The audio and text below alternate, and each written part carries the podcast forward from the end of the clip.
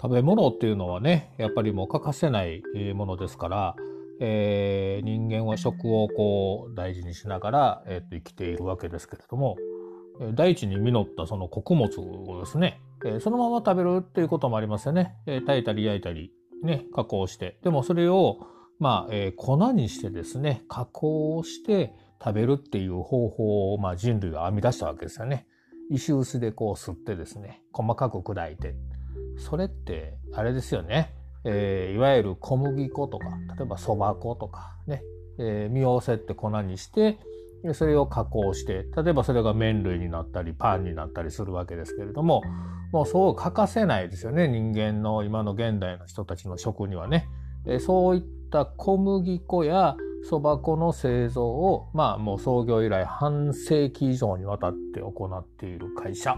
もうまさにね、えー、読んで字の通りですけど三宅製粉株式会社さんですよね。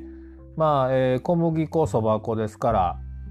いわゆるもう名だたるそのねそれが原料となって、えー、商品製品が作られていくわけですから、まあ、有名なところで言うとね日清食品さんですかね日清食品のいわゆる麺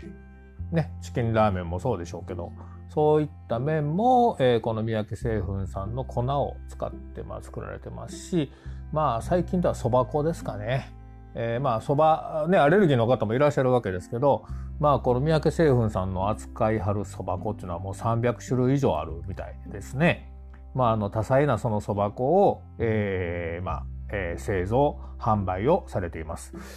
歴史が明治40年創業ですからもうね100年を軽く超える企業なんですね。100年を超える企業が生野区にねバンバンあるっていうのはこれはすごいことですよね。今現在は、えーと、そういったあの製粉業とともに製案案を作る製案業それからタクシーの事業とか不動産業なんかもグループとしてやってらっしゃいますけどまあこの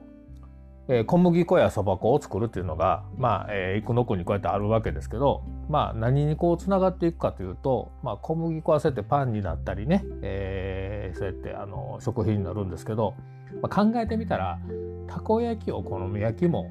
そうですやんか、ね、粉もんいうぐらいですから。ね、えー、行くののパンチェーンとかアメリカ村にあるたこ焼き屋とかね、えー、行くののお好み焼き屋さんも名だたるお店がここのね三宅製粉さんの粉を使って、